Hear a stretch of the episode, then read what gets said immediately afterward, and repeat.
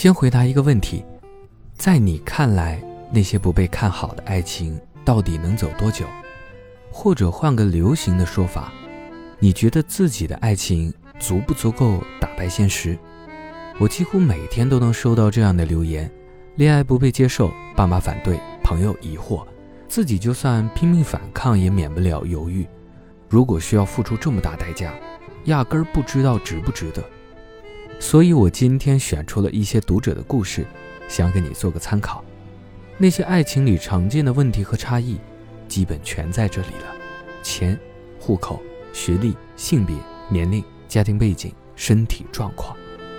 你也可以看看这些爱情后来怎样了，有的私奔了，为爱不要命；有的结婚时唯一祝福他们的是民政局；有的没放弃，但已经后悔了；也有的坚持着，心甘情愿。知道他们的选择，并看到这种选择的结果，你也许会更明白自己希望怎么做。第一个故事来自读者暗夜花开，当时。闺蜜是初中老师，二十六岁时，小她十一岁的学生主动来表白。最初对她无感，越了解越觉得她合拍。后来，男孩在十六岁时跟母亲移民美国，为了娶她，在美国一边读书一边打几份工存钱。工作两年后买车买房，向母亲坦白，坚决不分手。于是他在三十三岁辞职，办了签证飞往美国，和那个二十二岁的男孩结婚。现在他四十岁了，大女儿六岁，小儿子四岁，特别恩爱。下一个故事来自读者烧鹅姐姐。当时我是九八五毕业的记者，父母是国企领导，家里介绍了一个门当户对的工程师，我却爱上了他的朋友，一个中技毕业的维修电工，收入只有我的几分之一，家里因为他爸癌症还欠了一屁股债。我父母第一次听到我和他交往，僵的一个月没说话。后来终于结婚了，昔日的工程师相亲对象成了婚礼上的伴郎。现在结婚六年，经历了我妈进 ICU 做有生命危险的手术，我爸在中风偏瘫后又患癌症。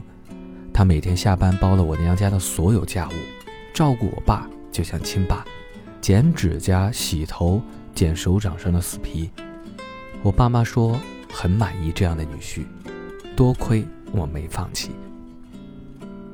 读者懒兔子发来自己的故事，当时大三在一起的，第一次和他去咖啡厅，他只点了一杯牛奶，后来才告诉我，遇到我之前他从未进过这种地方，不知道除了牛奶还可以点些什么。我父母在政府工作，他父母在东北农村种地谋生。父亲好喝好抽好赌，学费全靠他申请了特困生补助加勤工俭学，才勉强挨到毕业。大四毕业，我不顾反对去了他的城市。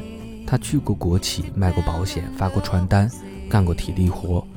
两人住在破败的出租屋，最穷的时候我饿得直哭，他抱着我哭，跟我说对不起。现在恋爱五年，毕业四年，他开始自学包装和电脑特效。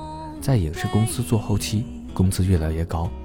前不久，我们在青岛买了套二手房，首付有自己攒的，跟亲戚朋友借的，还有一部分是从各种能贷款的 app 贷款来的。日子就要苦尽甘来了。读者 F 零五 E 幺 C 发来故事说，当年爷爷是奶奶的高中语文老师，相差八九岁。当时他总穿着一身教书先生的长褂，站在操场上看奶奶跟同学打球。在那个年代，对这种事情容忍度几乎为零，家人不同意，也被组织大型批判过。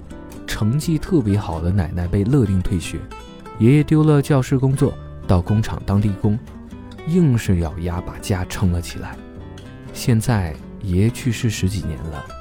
偶尔跟奶奶提起当年在学校操场上被爷爷看着的场景，她还是会像小女儿一样脸红。下一个故事来自读者魔丽离，当时高中同学是年级第一，必上清北的学霸，他女朋友年级倒数一百，班主任不相信，在他们俩背后偷偷跟踪，亲眼见到后在班会上点名，说他谈恋爱可以多考虑我们尖子生班的女生。后来他去清华读建筑，女生留在成都一个三本院校读书，在大二大三时分了手，大家都觉得早该分了。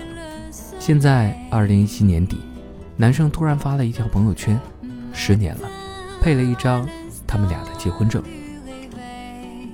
今天的最后一个故事来自读者绵羊猪，当时男朋友大专出身，没钱没背景，我家三代高知。现在国外读研究生，家人朋友都觉得他跟街头小混混一样，配不上我还拖累我。现实的差距很难弥补，加上他一开始自暴自弃，觉得做什么都不行。我没有一刻放弃过他，竭尽全力支持鼓励，做他的军师，帮他写简历求职，挑选公司。现在他很努力，工作再苦再累都咬牙扛着。在一起七周年，他升到经理。月薪达到两万税前，正在准备学语言申请留学。我们之间的差距正在慢慢消失，我们拥有比七年前更坚定、更美好的爱情。你在爱情里可能遇见的困难，这些故事基本都集齐了。